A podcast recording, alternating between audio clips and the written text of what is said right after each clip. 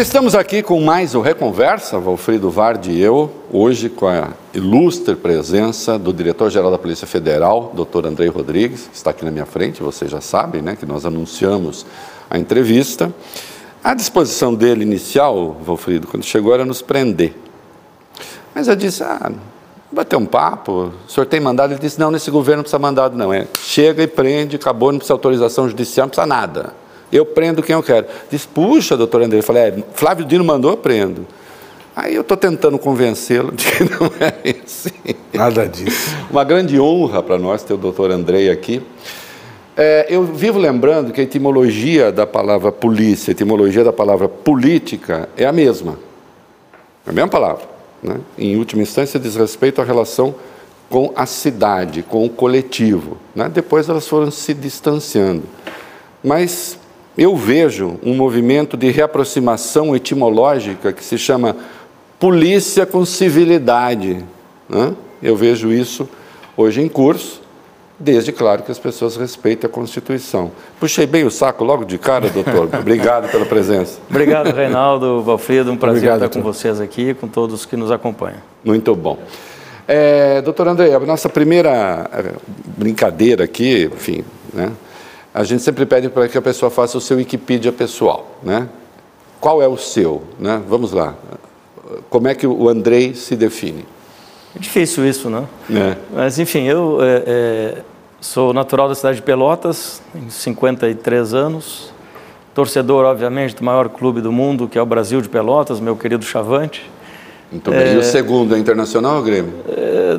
Deixa de lado. É, é relevante isso. É, relevante. É relevante. A distância é tamanha que não. É, eu só trouxe para o Bocaimbu de dois corre. Né? Estamos no mesmo barco. Né? É, enfim, é, é, comecei, e aí já passo para a parte que entrei na, na Polícia Federal né, há, há 21 anos.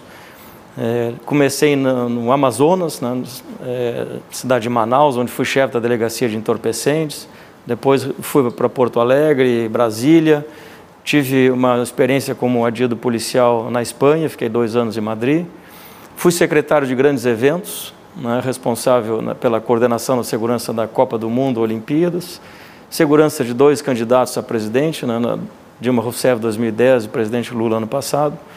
É, e agora, nesse novo desafio, nesse importante desafio né, de estar à, à frente da direção da instituição que, que, que, que amo, que aprendi a, a cultuar e, e, a fazer todo o meu esforço para preservá-la. O senhor é um homem muito discreto. E o senhor não fez referência a um prêmio que o senhor ganhou em 2016, uh, que diz respeito à sua capacidade como policial e gestor em matéria de organização, procedimentos, transparência e controladoria dentro da Polícia Federal. Me parece desde que o senhor se tornou diretor-geral, uma série de novos procedimentos foram implementados na Polícia Federal e tornaram a polícia tão mais efetiva no seu trabalho de é, coibir o crime, de investigar o crime, mas ao mesmo tempo fazendo com que esse trabalho de investigação de, e de e de uh, persecução criminal se dê de uma maneira, eu não vou dizer às sombras, porque não é o caso, mas de uma maneira discreta e não uh, espetacular como outrora acontecia ou como aconteceu durante a Operação Lava Jato. Eu gostaria uh, que o senhor comentasse inicialmente essa mudança que se, que se nota na Polícia Federal. A gente já não vê mais réu, uh, o acusado que vai preso ou, uh, em relação ao qual se cumpre um mandado de busca e apreensão na primeira página dos jornais. Alfredo, acho que isso passa pela retomada da institucionalidade da Polícia Federal. É, de nós trazermos a, a nossa é, polícia para os eixos da legalidade, das balizas constitucionais, é, e cumprindo o nosso mistério, nossa função, que é apurar é, crimes, apurar fatos e não investigar pessoas. Então, à medida que a gente tem essa diretriz muito clara para todos os nossos servidores, a gente consegue construir um processo com transparência, com respeito à ampla defesa, garantia de direitos fundamentais, mas com muito rigor, com muita, muita ciência. Eu digo que a gente tem que focar o nosso trabalho na qualidade da prova, na responsabilidade da investigação e também na autonomia que o investigador precisa ter. Então, eu trouxe um pouco dessa experiência de gestor, acho que você se referiu a um prêmio que recebemos da CGU em 2016. Eu fiz um mestrado também na área de, de gestão e segurança pública na, na Espanha. É, e, então, a gente procura, né, e a partir das diretrizes é, governamentais, cumprir o nosso papel. Hoje, ninguém sabe mais o nome de um delegado que esteja na frente de uma investigação. Não há mais aquelas entrevistas espalhafatosas que se fazia. É, nós prendemos vários, é, é, várias personalidades já neste ano e não há uma imagem de um preso é, sendo exposto, sendo carregado. Porque isso não contribui em nada para a instituição, não contribui em nada para o sistema de justiça criminal e só vem em prejuízo é, do próprio investigado e do processo como um todo. Então, é assim, de fato, uma diretriz muito clara da nossa gestão para que a gente foque nesse trinômio qualidade da prova, autonomia e responsabilidade. Agora, doutor Andrei, isso é uma mudança estrutural perene que veio para ficar ou é uma marca da sua gestão? Ou seja, mudou o diretor-geral da Polícia Federal, pode voltar a ser como era? Nossa, nosso projeto, né, nossas diretrizes para a instituição fazem parte de uma, de, um, de uma sequência né, de ações que pretendemos deixar é, como legado. Né, de deixar, por exemplo, é, extirpar definitivamente a política partidária da instituição, proibindo que servidores policiais sejam é, é, vinculados a partidos políticos e candidatos. Quem quiser seguir a carreira política, se exonere, saia da instituição e siga a sua carreira. E, portanto, eu pretendo, com uma lei orgânica da polícia, eu pretendo, com normativos internos, uhum. Assentar isso de maneira permanente para a instituição. Doutor, às vezes a gente parte do princípio de que quem está acompanhando a gente sabe como é que a coisa funciona e a gente passa a discutir a partir do pressuposto de que sabe, embora não saiba. E eu queria que o senhor explicasse aqui é, nos desse a síntese. Como é que nasce uma operação da Polícia Federal? Então, a, a Operação X, ela vai para a rua. É, como é que ela começa? É assim, é, ah, deu o faniquito lá no, no Andrei, ah, tá chato, fantástico, quer saber? Vou fazer, ou, ou vou ver o Reconversa, né? ou então fazer uma operação. Ah, vou fazer uma operação. Aí faz Aí dá um nome daqueles nomes dá espetaculares. Dá um nome espetacular. Muitas vezes, no tempo da Lava Jato, abusavam do, do latim errado, inclusive, com alguma frequência. É, dá um nome lá, tal, e pronto, aí começa. Obviamente não é assim. Não é, é assim. Como é que começa? Quem é que pede? Quem é que toma iniciativa? Sim. De onde nasce? É, nós temos, eh, Reinaldo, fundamentalmente é, iniciativas próprias iniciativas uhum. externas, requisição Isso. do Ministério Público, denúncias de, de crime que recebemos, é, informações do, do, de fontes abertas. Desculpe né? interromper, mas a iniciativa própria é o quê? Assim, não pode ter denúncia anônima, não pode ser uma denúncia anônima, tem que ser como é. Iniciativa própria. Algum policial toma conhecimento de um fato criminoso. Certo e, portanto, reporta nas instâncias internas, né, olha, eu tomei conhecimento desse ou daquele fato, é, que merece uma investigação. Nós iniciamos um processo que é chamado, como regra, notícia crime em verificação. Perfeito. Para checar se aqueles dados, seja fonte aberta, seja iniciativa própria ou até externa, né, de fato é, é são é, é, elementos, há elementos ali que nos levem à instauração de um inquérito, que é a etapa seguinte: instaura-se um inquérito policial. Toda a investigação da Polícia Federal é feita no inquérito policial que é um instrumento é, que tem o controle externo do Ministério Público, tem o controle é, jurisdicional e tem o controle das partes, dos advogados e das partes. É... Juiz controla, Ministério Público controla, tem os advogados das partes investigadas. Exato. E temos a nossa corregedoria interna também, corregedoria. É, que faz esse controle. Então, o, o, nosso veículo de investigação é muito transparente e, e, e legalmente estabelecido. É, a partir daí, inicia essa investigação é, e nós temos hoje mais de 60 mil inquéritos policiais, ou seja, nós temos 60 mil investigações em curso. E algumas delas, é, é, o inquérito é concluído, é relatado, olha, identifiquei que o cidadão X cometeu tal crime, as provas estão aqui, autoria, circunstâncias, materialidade e a conclusão do tipo penal que ele incidiu. E é relatado, vai para a justiça, processa, condena ou absolve e conclui. Outras... E toda operação de rua tem autorização da justiça? Sempre, sempre é, é, todas as os inquéritos, esse eu falei do inquérito singelo, uhum, que vai terminar sim. sendo relatado, não vira uma conhecida operação. Mas há outros é, que exigem, exigem medidas invasivas, medidas que necessitam ordem judicial, por exemplo, interceptação telemática, telefônica. Mandado de busca e apreensão. É mandado de busca e apreensão, prisão temporária preventiva. É, e isso, é, é, obviamente, passa por todo um processo de investigação que se colham os elementos e, tecnicamente, se justifique aquela medida é, é, é extrema, invasiva, seja de quebra de sigilo, seja de busca ou de prisão. E isso sempre e é sempre com autorização judicial.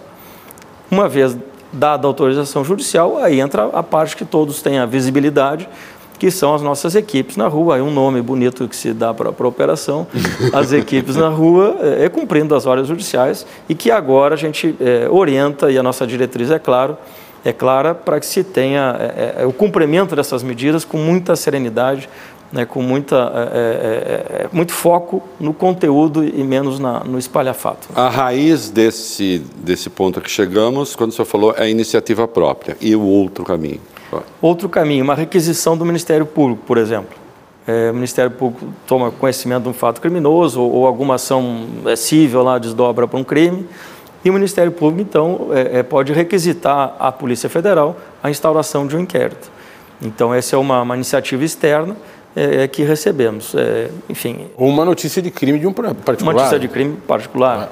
Então, Essa não anônima, né? assinada pelo Sim. particular. Ou, em certos casos, o Ministério da Justiça, que Ministério também da Justiça, pode... oficia, enfim. É, é, e sendo uma notícia anônima, não instauramos inquérito, fazemos a notícia crime em verificação, para que se comprove que aquilo, aquela informação ali é válida, é importante, de fato tem, tem fundamentos, e então passamos à fase do inquérito da investigação. É importante, é, nesse ponto, falar da, do inquérito, da investigação, que ele, busca a verdade real. A Polícia Federal não trabalha, diferente do que pensam muitos, para acusação e, ou para defesa. Ela trabalha para o sistema de justiça para apresentar ao juiz é, as suas convicções em busca da verdade real. É, portanto, é uma investigação de um, de um, ator neutro, não está em nenhum dos polos dessa, desse processo e que leva isso ao juízo. E cito aqui o caso das, das brasileiras é, que foram presas na Alemanha, é, que, graças a uma investigação da Polícia Federal aqui de São Paulo, é, que elas foram absolvidas. Ou seja, nós investigamos para provar que a pessoa não cometeu o crime. É, é, nós não estamos, portanto, focados em acusar as pessoas, nós estamos uhum. focados em revelar buscar a verdade, verdade revelar a verdade. Uma vez revelada, cooperação internacional, que é outro, outra área importante nossa, é, via autoridade central, encaminhamos as, as conclusões do nosso inquérito à polícia alemã, à justiça alemã, é, e elas de fato foram é, inocentadas nesse processo. Então, essa acho que é a, é a essência, né, a importância né, desse ator neutro fazendo a investigação em busca da verdade, que tanto defesa quanto acusação vão poder usar todos os elementos que estão ali. Né? Ô, Wolfram, só vou fazer uma claro, outra conexa, claro. porque isso tudo assim, é esclarecimento necessário, claro. porque muita bobagem se fala. Vamos lá, a Polícia Federal ela está subordinada no desenho administrativo ao Ministério da Justiça. Agora, muito se fala e, e, existe a, chamada autonomia da Polícia Federal. Eu quero que, o senhor explique em que consiste eh, essa autonomia em duas esferas. A autonomia, primeiro, do ente Polícia Federal em relação ao Ministério da Justiça e a autonomia interna dos delegados da Polícia Federal em relação ao diretor-geral. Isto é, é, nesse momento, o senhor tem o controle de todas as investigações que cada delegado faz? O senhor disse que está 60 mil investigações em curso. Um pouco mais de Está tudo aí na sua cabeça, o senhor está processando tudo, fazendo seleção, mandando perseguir, porque eu, porque eu mandei, eu mando ele, o Andrei fazer, o Andreizinho faz tudo que eu mando. É assim? Não, não é assim. Então, primeira questão, o ente em relação ao Ministério da Justiça e depois internamente, como é que se dá esse fim? E, e deixa eu só uh, não, claro. uh, tornar ainda mais concreta a pergunta. Isso. Imaginemos o seguinte: tem um agente público qualquer, de maior ou, ou, menor hierarquia. Vai se cumprir, por exemplo, um mandado de prisão, um mandado de busca e apreensão num, num ente da administração pública. Quando o senhor fica sabendo? Quando o ministro da Justiça fica sabendo? Quando o presidente da República fica sabendo? Ok.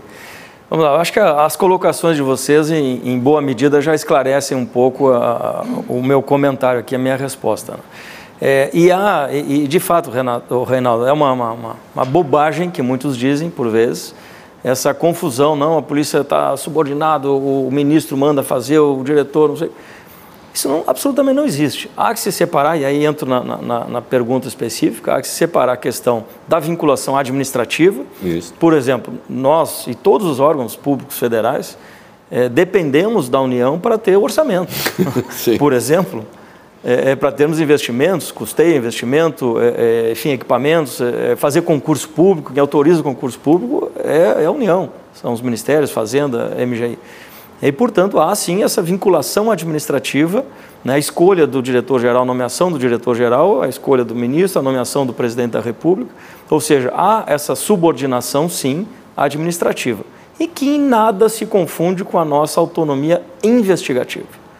Então, os policiais que trabalham nas nossas investigações, eles têm autonomia, e aí volto a frisar, com responsabilidade, que é a nossa cobrança agora, focados na qualidade da prova mas tem autonomia para investigar. Nenhum ator político, e mesmo eu, que tenho um cargo político, né, eu vou interferir nas nossas investigações e, e, e, né, e aqui a, a, brincadeira que você fez das 60 mil, se eu sei uhum. tudo, se eu não sei. É, é, essa autonomia é preservada. O policial investiga aquilo que tem que investigar. Ninguém da minha gestão, dos chefes, superintendentes, seja quem for, vai chegar para uma equipe de investigação, olha, acho que tu tem que ir em cima desse cara aqui, naquele, não, esse aqui tu recua, esse aqui avança. Isso não existe. Existe essa autonomia da investigação. E, portanto, isso é, nos reafirma como uma instituição de Estado, é, de maneira que é, não há nenhuma interferência política. Isso é um, é um ganho né, que eu, nós, policiais federais, temos hoje, sob a, a coordenação do ministro Flávio Dino, do presidente Lula, que em nenhum momento, e ao contrário, deram toda a autonomia para a nossa gestão, escolhermos os superintendentes, escolhermos os diretores e, portanto, é, conduzirmos a instituição. Quando se sabe das operações? Eu, como diretor-geral, eu que forneço os meios, por exemplo, para as, as, operações, para as investigações. Eu não sei o detalhe, o conteúdo. Muito, eu, eu, eu decepciono muitos jornalistas, às vezes, Ah, mas o que que não sei quem disse na delação? Como é que foi o depoimento? Olha, eu não tenho a menor ideia como é que foi, porque eu não fico lá, eh, se fosse antigamente, né, folhando inquérito, hoje é, é eletrônico. eletrônico. Eu não fico lá na tela, tela do, computador, do computador eh, vendo inquéritos policiais. Mas eu faço reuniões com a minha equipe, porque eu vou dar os recursos, eu vou dar os meios e eu cobro responsabilidade. Então, eu, diretor-geral, eu tenho conhecimento que, sei lá, amanhã, depois da manhã, vai ter uma operação X, Y Z. Os atores políticos recebem essa informação na manhã do dia da operação e nunca antes. Né, isso é preserva... Os atores políticos, está dizendo, é o ministro da Justiça, por exemplo. Minha, Hoje meu, vai ter uma operação... O, o, esse, esse, é no dia da operação. Exato. O meu, meu, meu reporte é ao ministro. Né? Uhum. Quem, comunica o presidente uhum. é o ministro.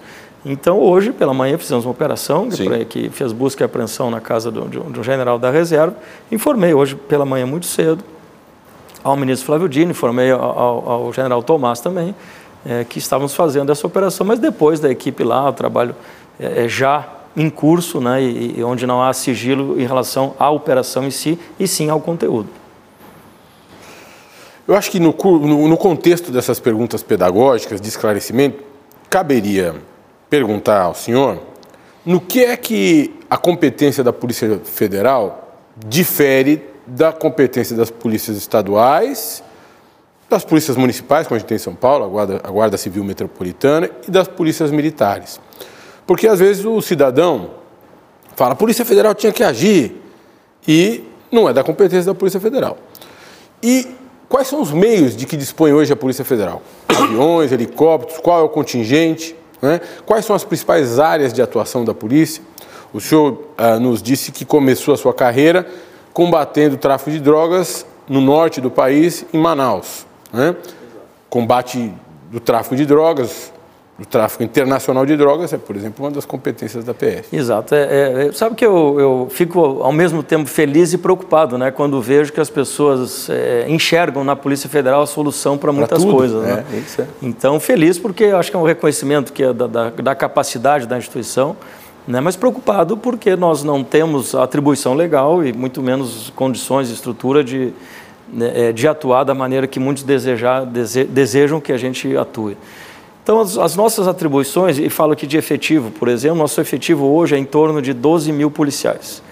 É, nós somos, por essência, uma polícia judiciária da Quantos União. Quantos delegados desses 12 mil? É, em torno de 3 mil delegados, 3 mais mil. ou menos. É, e nós somos uma polícia judiciária da União. Ou seja, nós trabalhamos não com ostensividade, e aqui já cria o primeiro diferencial com a polícia militar. Né, nós fazemos investigações e, eventualmente, ostensividade nas nossas operações ou grupos táticos. É, fora isso, é investigação, inteligência policial, nosso trabalho de, de produção né, de, de, de elementos para o sistema de justiça criminal. Então, esse é o nosso papel. Com esses 12 mil policiais, nós temos é, é, atribuições é, é, é, em todos os campos, né? polícia judiciária e polícia administrativa.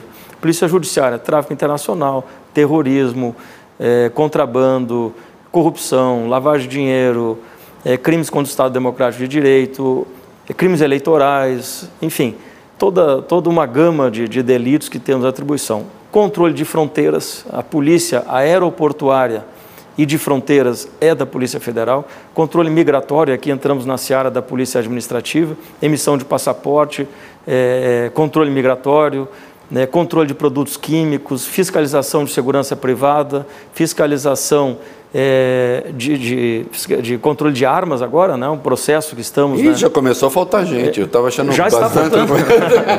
já está Coisa faltando. burro. Interrompi, siga. Não, mas, mas é, é, já, já estava concluindo, né? Então, é, de fato, né, é uma agência com, a- com apenas 12 mil servidores, com todas essa- essas competências né, e responsabilidades é, que temos. E, é óbvio, nosso, nosso efetivo é baixo, né, nós precisaríamos ter mais, estamos é, finalizando um projeto agora de, de segurança de, de fronteiras e também portos e aeroportos, e que vai passar por isso, pelo incremento de, de efetivos. O que, que nos difere das outras polícias? né? Nós somos, em primeiro lugar, a única polícia judiciária com atuação em todo o território nacional. Nós temos uma outra polícia, que é a Polícia Rodoviária Federal, que tem a responsabilidade de segurança viária né, e outras tarefas, mas essencialmente segurança viária. E no mais, as polícias estaduais, que é acima a Polícia Judiciária, que é a Polícia Civil, com atribuições no, seu, no âmbito da sua unidade da federação, eh, e a Polícia Militar, que é uma polícia de ordem pública, uma polícia ostensiva, né, que não faz investigação, né, que ela faz somente policiamento ostensivo e deve trabalhar integrada com as polícias judiciárias, eh, eh, enfim, no, no enfrentamento ao crime local. né. Ah, qual é a articulação da Polícia Federal com o resto do sistema de inteligência do país? Com a ABIN, que é a Agência Brasileira de Inteligência, com as inteligências das Forças Armadas e outros mecanismos de inteligência do país que fornecem informações ao governo, ao presidente da República e que protegem o país ah, de interesses ah, estrangeiros indevidos. Qual é?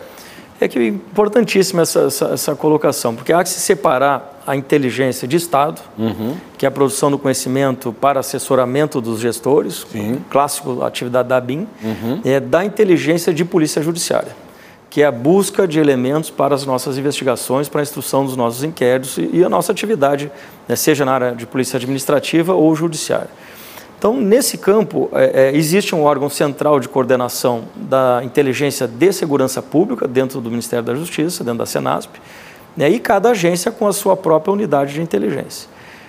Em que momento se conectam? né? É, é, hoje passa por uma reformulação recente, um, um decreto recente publicado, né, do CISBIM, né, reformulando um pouco a estrutura do CISBIM, as agências dividindo em níveis, é, e para esse compartilhamento de informações. Que nível de compartilhamento? Nós não vamos compartilhar dados sensíveis de investigações da Polícia Federal ali, mas, mas dados de inteligência que interessem ao sistema e que possam servir para assessoramento, proteção do país, proteção das nossas eh, eh, eh, fronteiras, proteção da nossa soberania, em última análise, eh, que a gente abastece esse sistema, a BIM coordena, faz toda a enfim, análise e, e documenta isso e leva até os órgãos, eh, os agentes políticos decisores. O presidente Lula tomou posse no dia 1 de janeiro. O senhor tomou posse Dia 2. no dia 2, no dia seguinte. No dia 8, o senhor se deparou com aquela cena dantesca no domingo da vergonha, em que uma horda de malucos afronta a democracia e destrói os símbolos concretos da democracia, que são os prédios dos poderes de Estado no Brasil. Não seja injusto com os malucos. O senhor e a Polícia Federal não detinham informações sobre o que aconteceria no dia 2, sobre o que aconteceria no dia 8? Posso só é né? dar uma questão aí? É, há uma entrevista sua em que o senhor disse que o senhor alertou alguns órgãos e tal. A extrema-direita usou muito essa entrevista para tentar, inclusive, indispô-lo, é, para ver se tentava indispô-lo com o ministro Flávio Dino e com o próprio governo, na linha assim: ah, o Andrei está dizendo que ele sabia. Se ele sabia, por que, que os outros não sabiam? E se sabiam, por que não tomaram providência e não evitaram? Não é? Então, é, a essência da pergunta do Valfrido é essa, mas é, é, como é que isso se deu? Qual é a sua leitura disso? É, eu até tratei, tratando disso com o ministro, houve num dado momento um certo excesso de confiança de que tudo daria certo, já que não tinha acontecido nada na posse. Vamos lá, acho que eu, começo essa resposta me remetendo à, pergunta anterior das atribuições das instituições, é, onde é clara e nítida a definição legal da atribuição de policiamento ostensivo de ordem pública da Polícia Militar do Distrito, do Distrito Federal. Federal. Mas aqui faço uma, uma, uma, análise um pouco mais ampliada. O 8 de janeiro não pode ser visto como 8 de janeiro. Ele tem que ser compreendido num lapso temporal que se inicia na eleição. Eu fui chefe da segurança é, do, do, candidato, é, então, candidato Lula, então Lula. candidato, é, e nunca houve, em nenhum momento da nossa história, tanta animosidade, tanto. Nós prendemos mais de 30 pessoas durante o, o curso da, da campanha por ameaças, por toda sorte de, de delitos. Isso nunca houve na história das, das, das, eleições brasileiras. E ali começa a crítica ao sistema eleitoral, o negacionismo, começam todos esses movimentos é, contra a Suprema Corte, contra o Tribunal Superior Eleitoral, e que vai culminar no dia 12 de dezembro, é, onde é, eu pedi a prisão é, de um indígena, ou dito indígena, que tinha invadido o aeroporto, tinha invadido é, é, o shopping center, prédio público. Sim. E aí que eu, como responsável pela segurança do presidente, interferi, é, tentou invadir e agredir o presidente Lula num hotel, o Palácio... Dia 12, que é o dia da diplomação. Dia da diplomação. Então, é, é, antes do dia 12, obviamente, eu representei o juiz, o juiz determinou 12 de dezembro, 12 de dezembro, de dezembro do ano passado. Do ano passado. O juiz determinou a prisão e a Polícia Federal. Eu, é, é importante frisar, né, não estava ainda na Polícia Federal como dirigente, como policial, obviamente. Uhum. É, pedi a prisão, o juiz decretou e foi cumprido dia 12. E dia 12, o que, que aconteceu? No dia da diplomação, houve é, depredação, quebra-quebra, incêndio de automóveis. Tentativa de invasão. Invasão da, na, no próprio prédio da, da, Polícia, Polícia Federal. Federal. É, é, enfim, uma, o início de uma barbárie. E aí, Valfrido e, e Reinaldo, é patente a todos que o movimento era crescente, era violento. Não precisa ser nenhum é, gênio para entender e compreender o cenário. Qualquer pessoa minimamente instruída, ainda mais sendo ator de segurança pública, é, tem e tinha o dever de saber a gravidade que estávamos enfrentando. E aí, dia 24 de dezembro, é, um caminhão-tanque, tá isso é um ato absurdamente o que a gente fala inconcebível, disso. um caminhão-tanque com, sei lá, 15 mil litros de combustível, é, com uma caixa de dinamites é. nas portas do aeroporto de Brasília. Matar milhares de Ia pessoas. Ia ser uma, uma, uma coisa, barbárie. uma barbárie. Uma barbárie. E Banho se entra, e, e, e, a, e, a, lógica desses é Malucos. É, psicopatas era ingressar no aeroporto, o, o, o veículo ia ingressar no aeroporto. E se eu não estou com nenhuma falsa memória, o mecanismo foi acionado, que foi ele não funcionou. Não funcionou. Vocês entenderam? Desculpa. Repita, por favor. Vamos, vamos lá. Tinha um caminhão próximo ao aeroporto, dinamite. carregado de combustível, com dinamite, com, com, com o mecanismo para fazer aquele troço explodir. Ele foi acionado, mas graças à providência não funcionou. Era para matar milhares de pessoas, era isso que eles queriam no dia 24 de dezembro, esses cristãos. Isso não é coisa de Deus. Se é do outro mundo, é coisa do demônio. O senhor me desculpe. É, é, então, nessa sequência, houve esse episódio. É, a Polícia Federal, à época, é, timidamente atuou nesse processo, mas felizmente a Polícia Civil fez uma atuação muito eficiente. Senhor me desculpe, timidamente nada, não atuou nesse processo.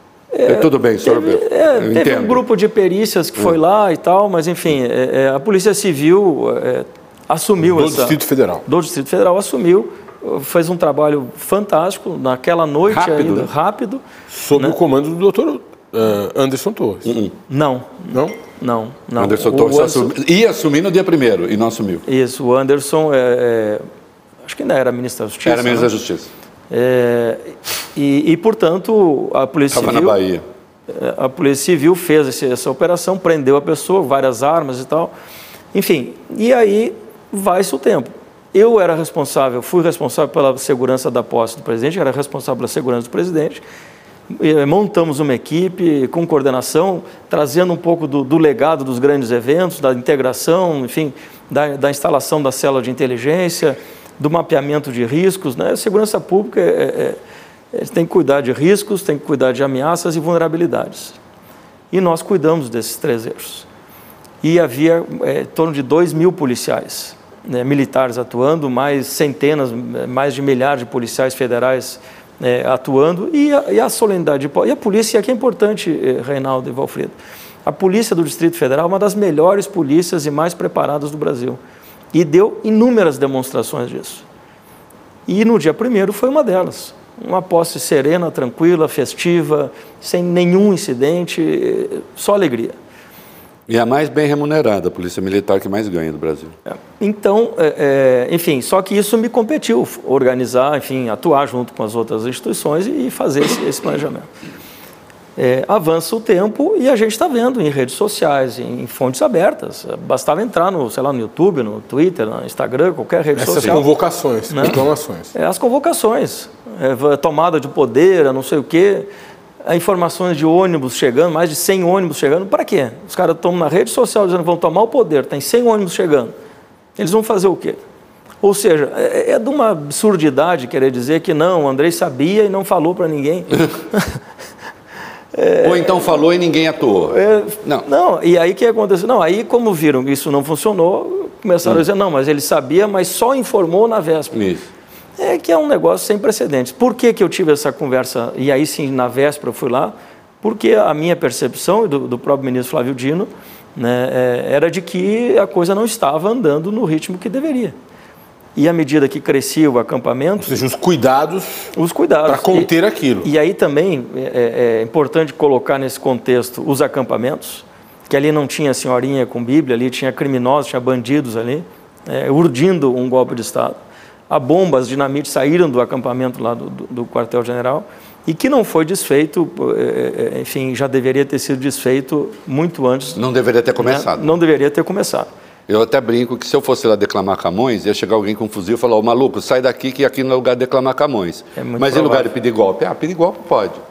Então, é, é, é, tudo estava é, é, colocado para um cenário ruim.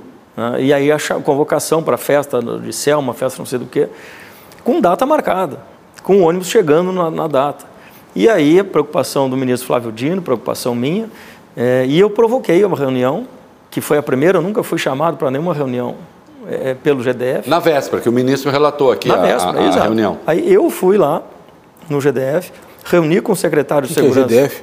É, é, o Governo do Distrito Federal. Federal. Com a, a Secretaria de Segurança, na verdade, né, e todos os atores ali, os, o secretário de Segurança é, em exercício, o representante da PM, Polícia Civil, enfim, todos, todo o staff lá é, é, do Distrito Federal. E eu coloquei claramente, olha, esse povo que está lá é criminoso. Eles vão, e aí isso está documentado, Reinaldo. É, eu disse, olha, esses caras vão invadir o Congresso Nacional, vão invadir o Supremo, vão invadir prédios públicos, e vocês, Polícia Militar, não podem deixar esses caras saírem lá do acampamento. Aí eles, não, realmente é preocupante, tá, mas o, como é que a gente vai atuar? Olha, eu vou mandar um ofício dizendo isso. E está lá, o ofício assinado pelo sistema eletrônico, que é, ou seja, com data e hora registrados, né, no dia 7, não me lembro o horário, dizendo exatamente nesses termos. Olha, é um grupo de, de, de, de, enfim, de vândalos, não me lembro a expressão que eu usei, é, mas que vão é, depredar os prédios públicos da Praça dos Três Poderes. E encaminhei para o ministro, o ministro encaminhou, é, nos seus termos, para o governador do Distrito Federal. E aí ficou acertado naquela reunião que haveria uma contenção dessas pessoas Que elas não entrariam na esplanada dos que não ministérios. entraria na esplanada. É, por meu espanto, e lembro que a minha posse formal né, foi no dia 10 na terça-feira, portanto. Dois é, dias depois. Dois dias depois. É, então, inclusive, estava numa, enfim, numa atividade com a minha família, minha, minha, minha, mãe que mora lá no Rio Grande do Sul tinha vindo, meu filho que mora em Porto Alegre também.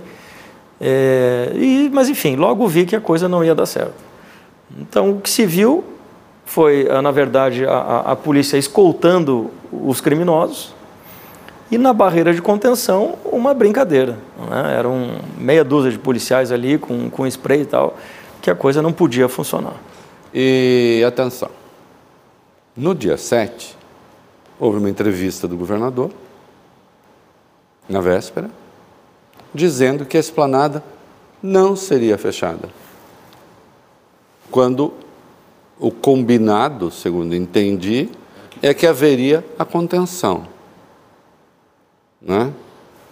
E aí, eu não vou olhar para o senhor, porque o senhor, se quiser protestar, pode. Você também.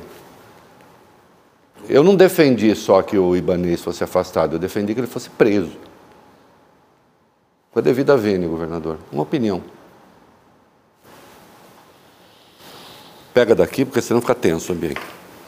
Mas enfim, então, é, é, aí o que se viu naquele dia, né, enfim, aí o, o relato aqui é, é, de conhecimento de todos, o que se viu é aquela barbárie, aquele absurdo, e, e, que nos levou no dia seguinte é, é fazer, e eu, eu, brinquei outro dia, aí ah, eu acho que foi isso que fizeram uma, uma nota de repúdio hum. contra mim, porque eu, eu brinquei em bate-papo lá com, com, com, o nosso efetivo, foi, e, e, de fato foi, creio eu, a maior operação de polícia judiciária da história do mundo, que nós prendemos duas mil pessoas em flagrante no mesmo ato. No e mesmo, nota de repúdio por quê? Eu Porque eu fiz, eu, fiz, não, eu fiz uma brincadeira, que além Sim. da prisão, eu fiz uma, uma, brincadeira que eu iria propor para o Guinness essa, essa operação. Então isso, isso, isso acho que incomodou algumas pessoas. É, mas, enfim, porque, fiz... mas nunca, nunca antes uma polícia prendeu tantos patriotas ao mesmo tempo, né? Que coisa linda. Para além de, de, um, de uma prisão recorde em número de, de presos, é, essa prisão recorde se transforma também num recorde de abertura de investigações e inquéritos. E aí é que vem minha pergunta.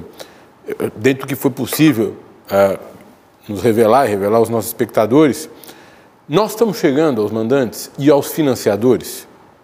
Né? Eu sei que uh, hoje, que não é o dia da, da, veiculação dessa entrevista, ou seja, nós estamos na sexta-feira, a entrevista... Vai no ar segunda, vai, tá? Vai, vai para o ar na segunda. Hoje houve uma operação da Polícia Federal uh, na casa de um general aposentado.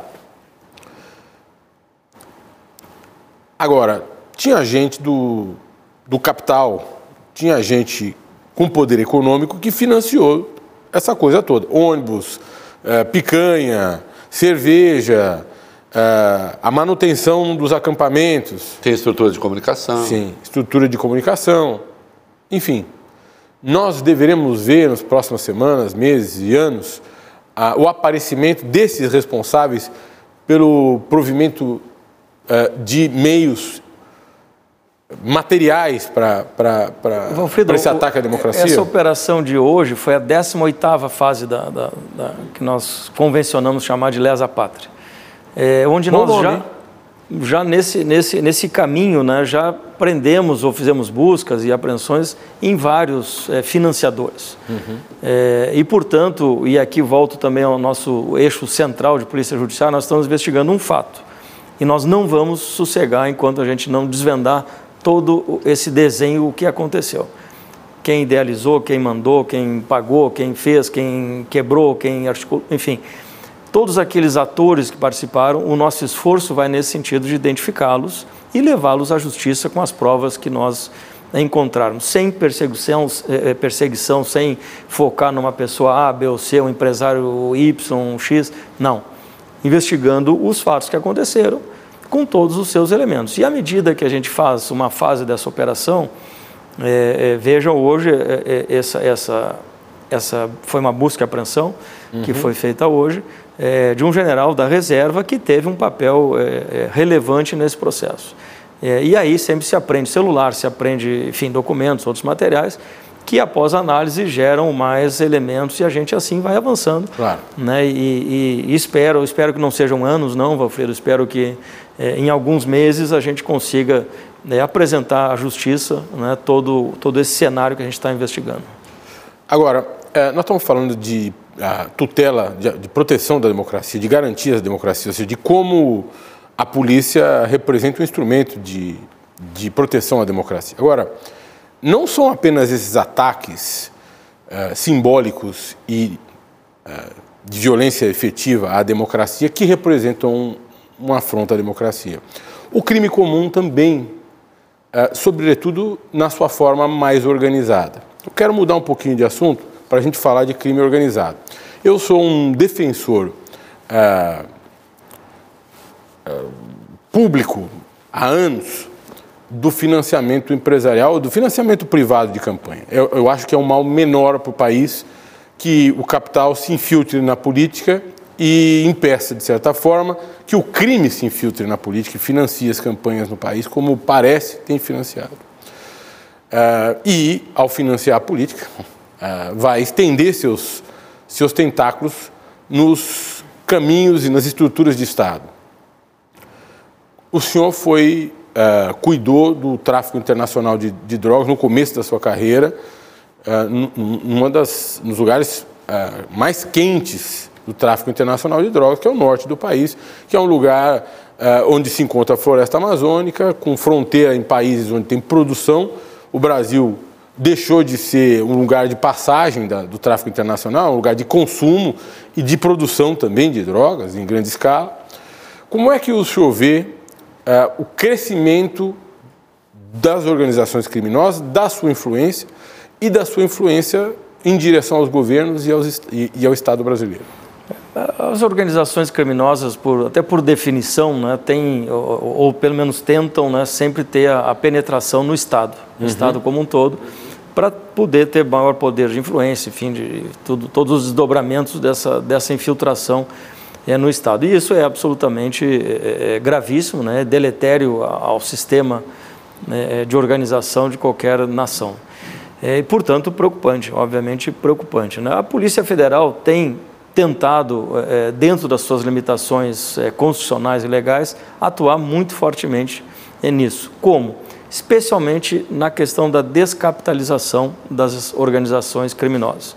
E aqui trago alguns números. Por exemplo, nós é, aprendemos já esse ano, todo ano passado, só para fazer um paralelo, a Polícia Federal aprendeu, e apreensão efetiva, não é só a construção de bens, que se o cara um dia vier ter o patrimônio, não.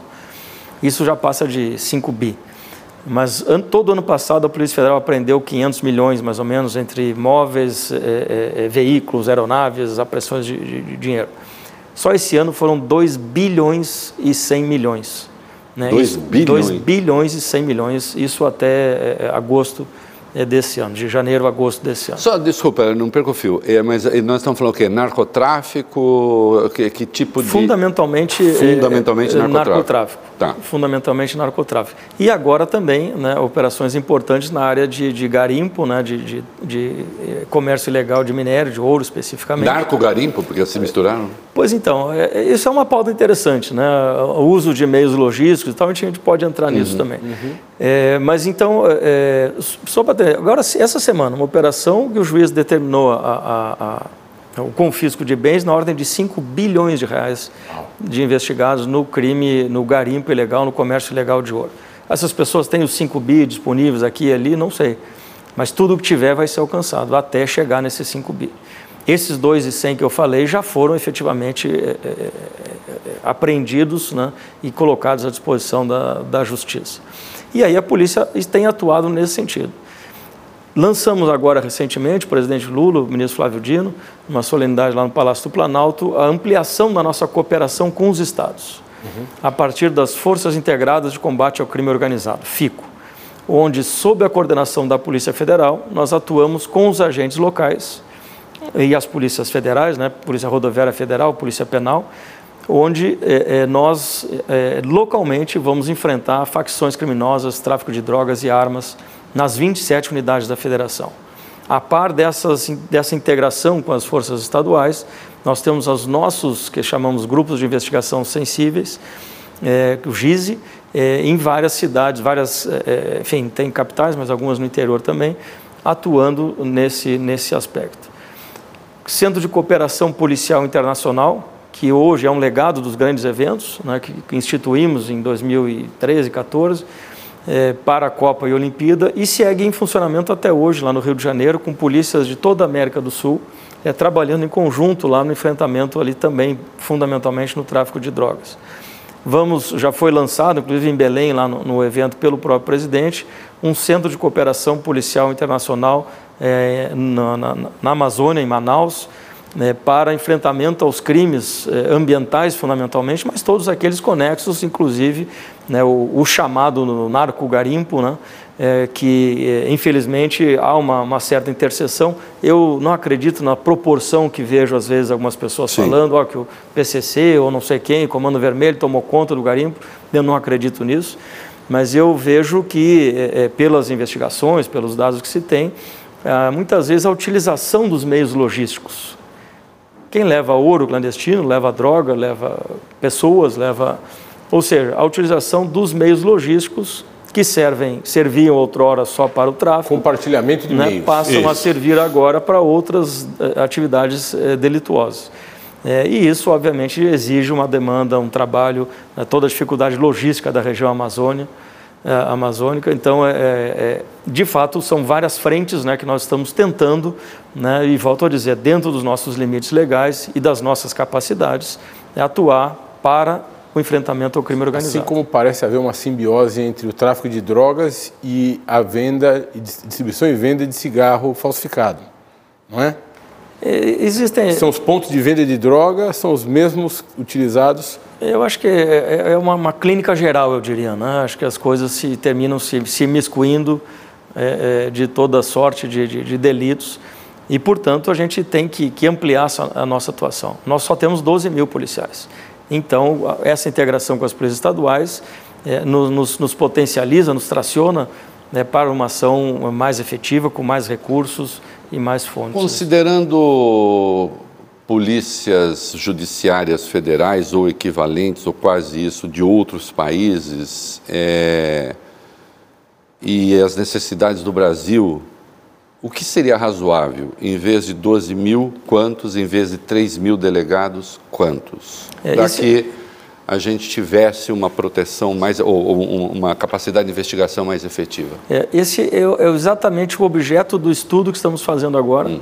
É, é, mapeando todas as, a, a, e volto aqui no, no, risco, ameaça, vulnerabilidade, né, mapeando todas as nossas tarefas é, e com um foco inicial na questão de fronteiras, portos e aeroportos, é, para que a gente possa tecnicamente é, dizer, é, e eu não vou te dizer um número Sim, agora, que tá. estaria especulando, mas a gente tecnicamente informar, olha, o, o, quadro efetivo ideal para a Polícia Federal cumprir as suas, todas as suas obrigações é, é, com excelência é, é X. Né? E aí a gente, a gente vai propor a, a curto e médio prazos é, essa ampliação dos nossos quadros. Mas eu tenho uma imagem, se, se aumentasse 30% já ajudaria muito, não, ou o senhor não quer fazer especulação de é, nenhuma natureza? Então, é, seria, é. seria muita tá. especulação, tá. né? mas enfim, o nosso, nosso, nosso número, eu acho que a gente poderia produzir mais e melhor e, e ter uma atuação mais é, intensa, né, com um incremento de efetivos. Eu dou alguns exemplos, é, é o aeroporto de Guarulhos aqui, é, nós temos muitos servidores terceirizados auxiliando no processo migratório, sempre, óbvio, sob a, a coordenação e, e, e, e, o olhar de um policial, mas servidores terceirizados é, é, fazendo o trabalho de imigração, o que não é o desejável. Nós gostaríamos de ter né, agentes públicos ali todos fazendo esse trabalho. 3 mil delegados com autonomia, autonomia para investigar, para fazer, já é muita gente, já é muitos quereres, muitas vontades, né? Eu tive revista que chegou a ter 25 pessoas, era um inferno. Ainda mais jornalista, imagina. É, também muito autônomos todos. É, e nenhum armado. E nenhum armado, né? Pelo menos e nenhum, a e nenhum, e nenhum com o poder de falar, não, vamos lá, investigar. Então. Armado da caneta. Como é que faz para manter um, é, essa, se não unidade, pelo menos a disciplina. Porque, assim, eu também imagino que a gente que tem poder de fogo, né, sem qualquer metáfora, mas assim, a gente que qualquer coisa de ah, estão interferindo aqui na minha autonomia, porque basta isso para que tenha um rastilho de pólvora ali, a coisa Estou sendo instrumentalizado. Estou sendo instrumentalizado. Está aí, o amigo do Lula, olha aí, ajudou o Lula, agora está aqui me pressionando. Como é que foi para manter a, a tigrada ali? então, a, a, a, nossa instituição... Até ela... porque o senhor foi um deles também, um delegado que estava foi investigando. muitos anos. E eu que olhavam para ele e dizia, isso aí naquele que ajudou o Lula lá, né, investigar. É, ele era a segurança do Lula. É, mano, muito bem. Então, é, a polícia são 12 mil atuando nas, nas 27 eh, unidades da federação, são mais de 100 delegacias também nas, no interior e também 20 países. Né? Nós temos adjudâncias ah, é da Polícia Federal né, em 20 países, e aí entra num ponto importante que é a cooperação internacional. As organizações criminosas hoje são transnacionais. Não tem mais aquele negócio de fundo de quintal. E aí o criptoativo está na, na, Malásia, o, o dinheiro está não sei aonde, se conecta, tá em, enfim. É muito mais complexo do que se, se, se, se pode imagina. imaginar. É, agora, a unidade, como é que se, se, se conduz a, a instituição né, para o norte, para o rumo que se quer dar e, e, e tentando coibir desvios que, infelizmente, né, como toda instituição composta de seres humanos, né, vai ter é, alguns desvios e aí nós vamos ser implacáveis é, na apuração, na responsabilização. Mas, fundamentalmente, com olho no olho, com a diretriz clara, com essa autonomia, mas cobrando responsabilidade.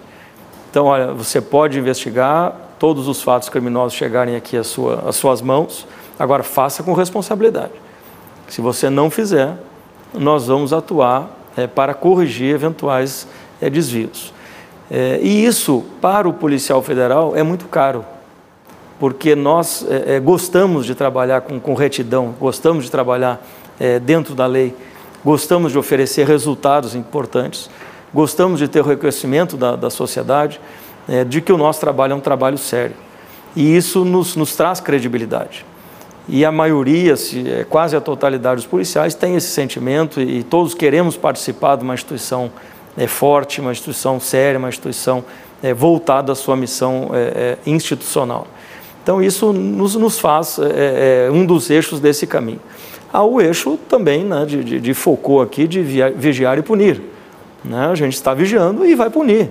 Se tiver que punir, quem tiver que se, é, é, é, abrimos já vários procedimentos administrativos, demissões de, de servidores, é, o que faço sem nenhum deleite, sem nenhum prazer. Semana passada, né? por exemplo.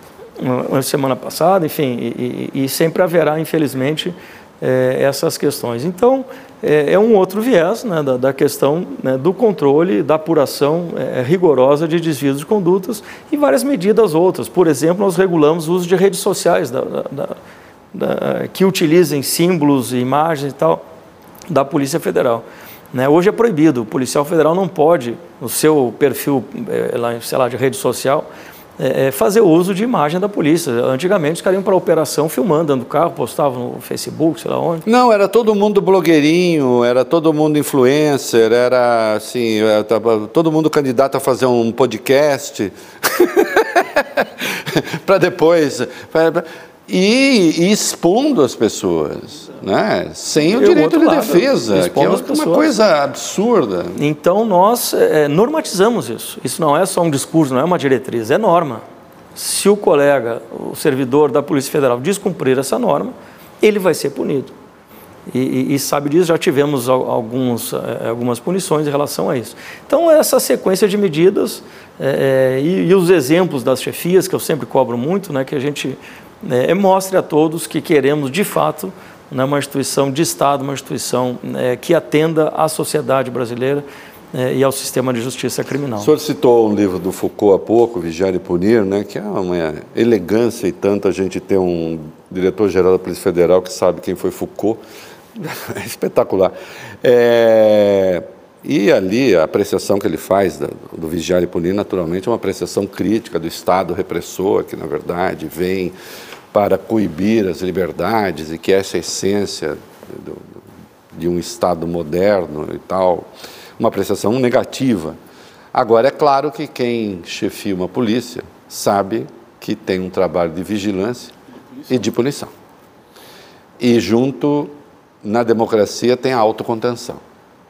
Né? É, é fácil conciliar a necessidade. Porque, veja só, a gente vê de fora, é até confortável no seguinte sentido.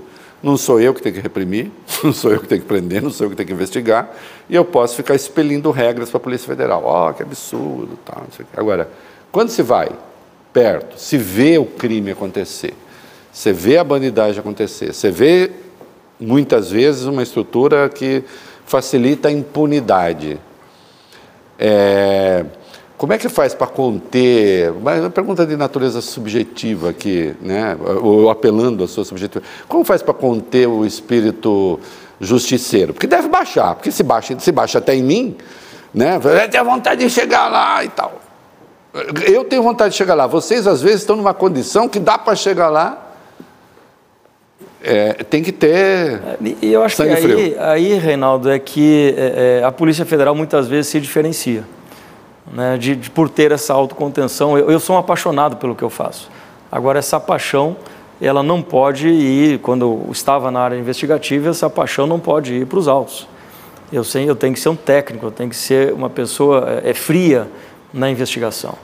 É, é, claro, há crimes absolutamente abjetos, revoltantes, violação de, de, de crianças, é, enfim, é, a pedofilia, né, pedofilia tem, tem, com vocês é, também, né? É conosco também. Federal. E, aliás, é, indicadores que a gente deve apresentar logo em seguida, a maior quantidade da história de operações né, de, de, enfrentamento à pedofilia, à, violação de crianças, difusão de imagens de crianças, enfim, adolescentes pelas redes, é, que nós estamos fazendo agora. E, de fato, isso revolta. Né? Quem não se revolta com uma, uma situação dessa tem algum problema.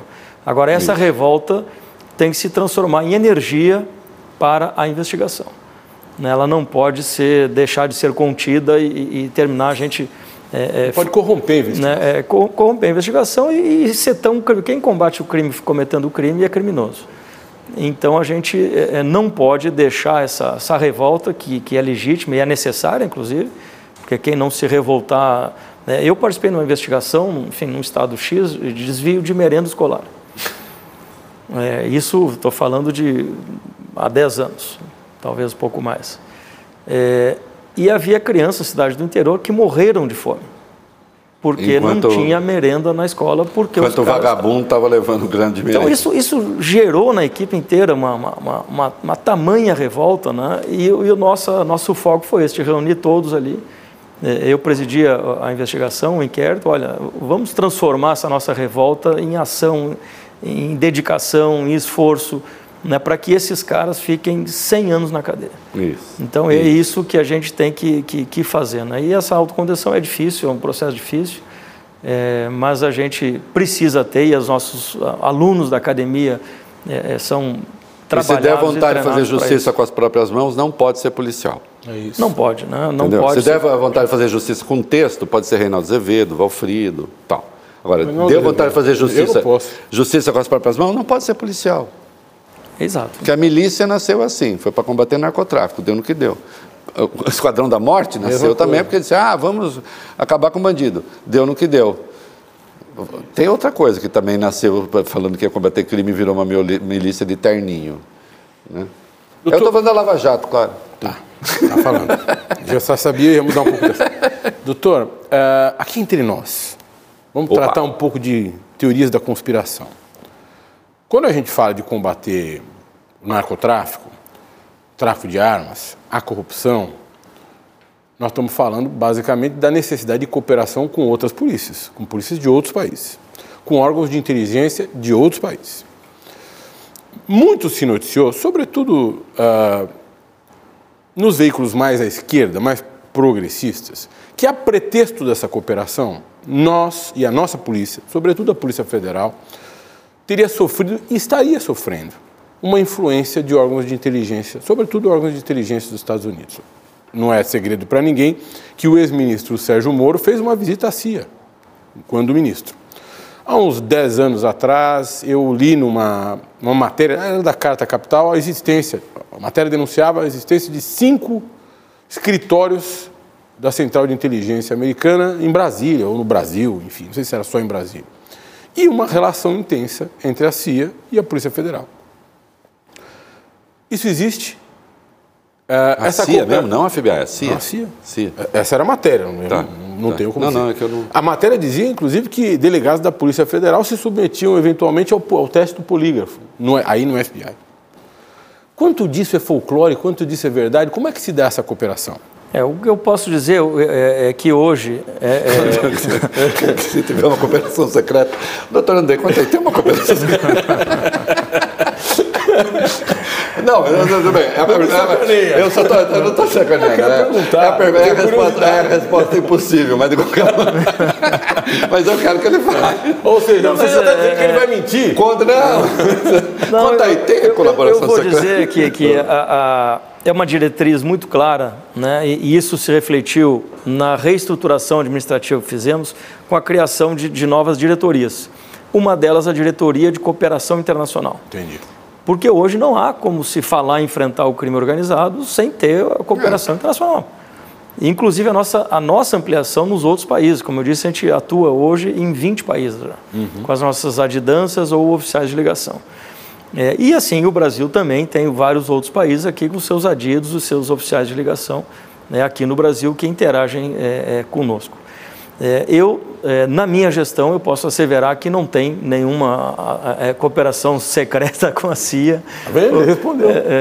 É, obviamente que não, até Não, porque mas eu, são agências. eu vou sacanear o André porque eu não posso perder a oportunidade. Se eu tivesse, o senhor contaria aqui. É, até porque são agências com funções distintas. Né? É, é- É, sim, claro. é- é- é a função, da, e é o caso da, da nossa BIM aqui, como eu, eu comentei acho que há pouco, é produção de conhecimento para assessoramento decisório do, do- da autoridade. Nosso é, é conhecimento para a Polícia Judiciária.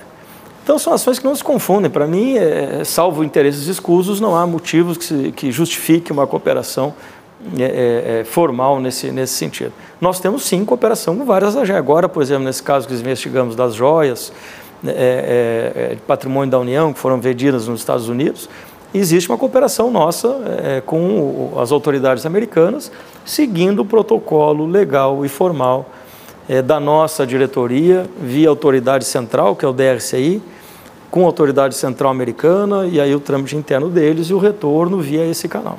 O que não pode ter é como é, recuperação Sim, na, é que- na é paralela, porque a do FBI houve, eu lembro até a foto da mulher, du- durante a, a Lava Jato. Foi uma cooperação extra Uma, uma cooperação indevida, Indevida. determinou a anulação da delação da Odebrecht. Isso. De todos os executivos. Acabou de acontecer. Acabou de acontecer. Então, a, a cooperação internacional é um, é, um, é um ponto central na nossa gestão, na, nossa, na atuação da Polícia Federal como um todo.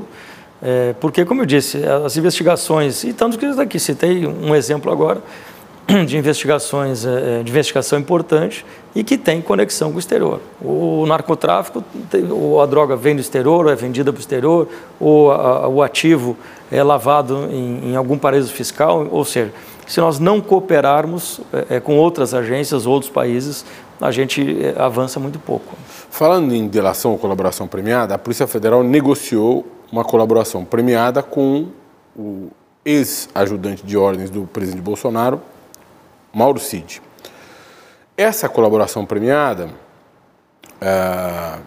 bom, uma vez negociada, determinou a soltura do Mauro Cid, que estava preso há quatro meses.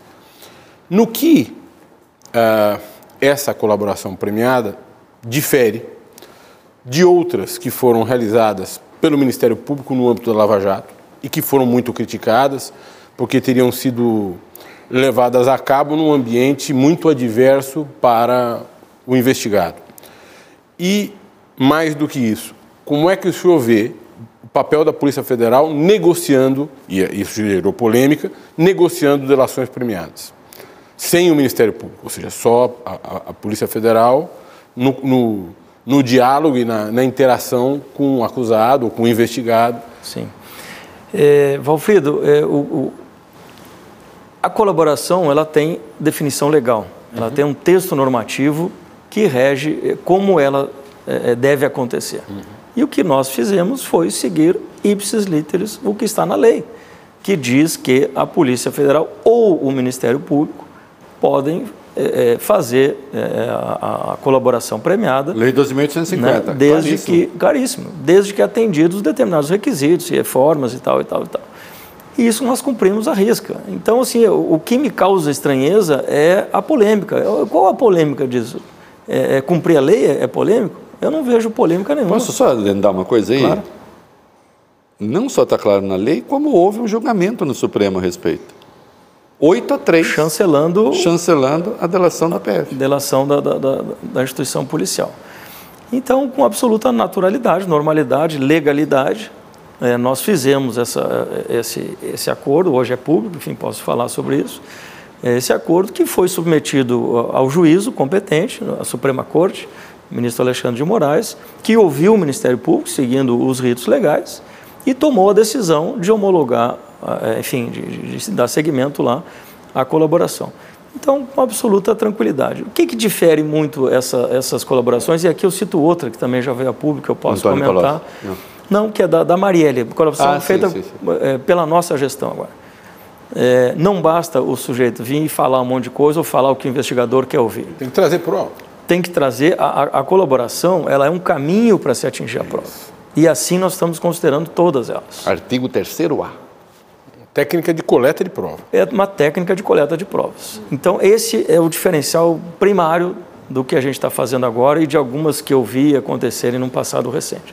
Então, o caso Marielle, só para ilustrar isso que eu estou falando, e podemos falar do CID também nessa mesma linha, é, é, houve a colaboração, né? o, o, o, o cidadão lá que colaborou comentou, por exemplo, e falo aqui porque é, é um dado público, não há mais sigilo, ele disse que chegou no lugar X, pegou um, um, um táxi ou um transporte de aplicativo, foi para o lugar Y, deixou a arma, fez isso, fez aquilo, aquilo outro. A equipe foi lá, identificou é, é, pelo sistema, não sei se do aplicativo, enfim, mas é, comprovou tecnicamente é, que aquele trajeto foi realizado naquele horário, naquele dia, conforme o, o, o colaborador havia dito. Ou seja, isso está valendo. Então a gente está corroborando todas aquelas informações que os, que os colaboradores estão passando. Se aquilo tudo se confirmar, a gente apresenta ao juízo, ó juízo, aquilo que está compromissado de parte a parte, em relação à Polícia Federal, está é, tá ok, a gente entende que ele atendeu os requisitos. E assim a gente vai seguir. A gente, é, as prisões, é, que houve, é, tanto do, do, do ex-ministro Anderson quanto do Cid, elas foram absolutamente motivadas.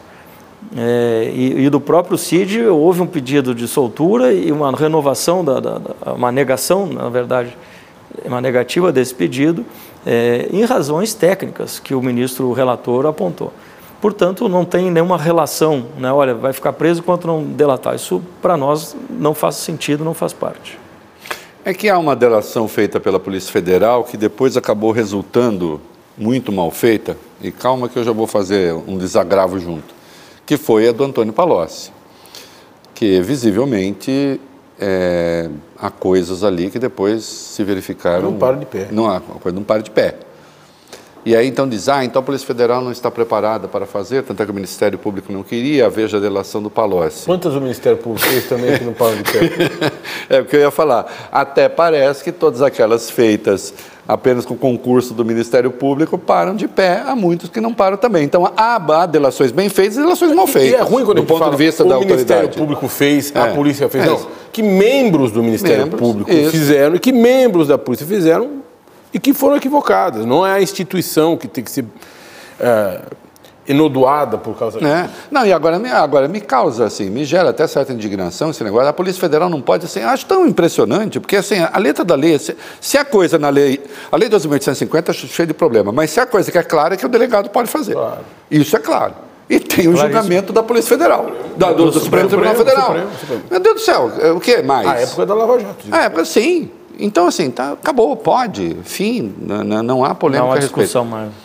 Agora, deixa eu dizer uma coisa para você, Andrezinho. Eu tenho que escolher porque você é muito meu amigo, a gente está muito próximo. E eu escolhi o outro lá, que era meu amigo também, amigo dos meninos lá, o, o Anderson, né? É, tanta proximidade de diretor. Ele estava achando que ia ser só esse docinho de coco, fácil. Né? Essa, essa proximidade. Ah, Andrei, se tornou amigo do Lula, porque afinal cuidou da segurança dele. O Anderson era amigo dos, dos meninos do Bolsonaro, é, não sei o quê. É, há algum incômodo em relação a isso? O senhor consegue manter? Porque eu sou sedutor, né, Anderson? O Anderson, desculpa, estou até trocando. Né? André, eu sou sedutor. Eu... Reinaldo, é, e eu vou falar aqui, eu acho que eu não comentei antes com ninguém. É, é, Opa, furo! eu, eu conheci o presidente Lula no ano passado. As pessoas acham que eu sou amigo íntimo mas do Mas você não tinha trabalhado na outra campanha? Eu trabalhei na campanha da Dilma em 2010. Ah, da Dilma. Ah, mas aí o senhor não tinha... E tive encontros Sim, é, claro. com o presidente, ah, tinha um comício lá, Lula e Dilma, encontrar o presidente, comentava. Mas ele não tinha nem ideia quem eu era, enfim. E, e eu não, não tenho, não tinha nenhuma relação é, é, com o presidente. Conheci o presidente em julho do ano passado, quando fui destacado para essa missão e, enfim, a nossa equipe se apresentou a ele. Só julho? É, Pertinho da eleição já? É, é o prazo legal, né, do, do início, né, a Sim, segurança... mas antes não tinha nenhum... Zero, zero. É, a gente... A, a, prazo legal, né, da, que a Polícia Federal, isso é importante que se diga também, não é a segurança do Lula, né? É a segurança Sim, de todos os candidatos. De todos os candidatos, claro. Todos os candidatos. É, e tocou a mim, a minha equipe, faz, cuidar da segurança do, do, do presidente Lula. E o prazo é a partir do, do, da convenção partidária. Então, houve a convenção, a gente se reuniu, enfim, aí começamos o trabalho e ali eu conheci o presidente. Como se dá essa escolha? Né? Essa escolha, esse ano que passou. Para esse candidato, para aquele, para o outro. Isso. Essa escolha, esse ano que passou, é, teve uma, uma, enfim, a administração anterior, que eu, aliás, achei muito interessante, é, é, realizou cursos lá, eventos e tal, para aqueles que já não tinham a, a preparação suficiente para a temática, e elaborou listas lá, não sei de X colegas lá, nessas listas, é, e junto com os partidos, os representantes. O que, que acontece? Muitos partidos querem indicar, olha, eu quero o delegado tal, eu quero o agente tal.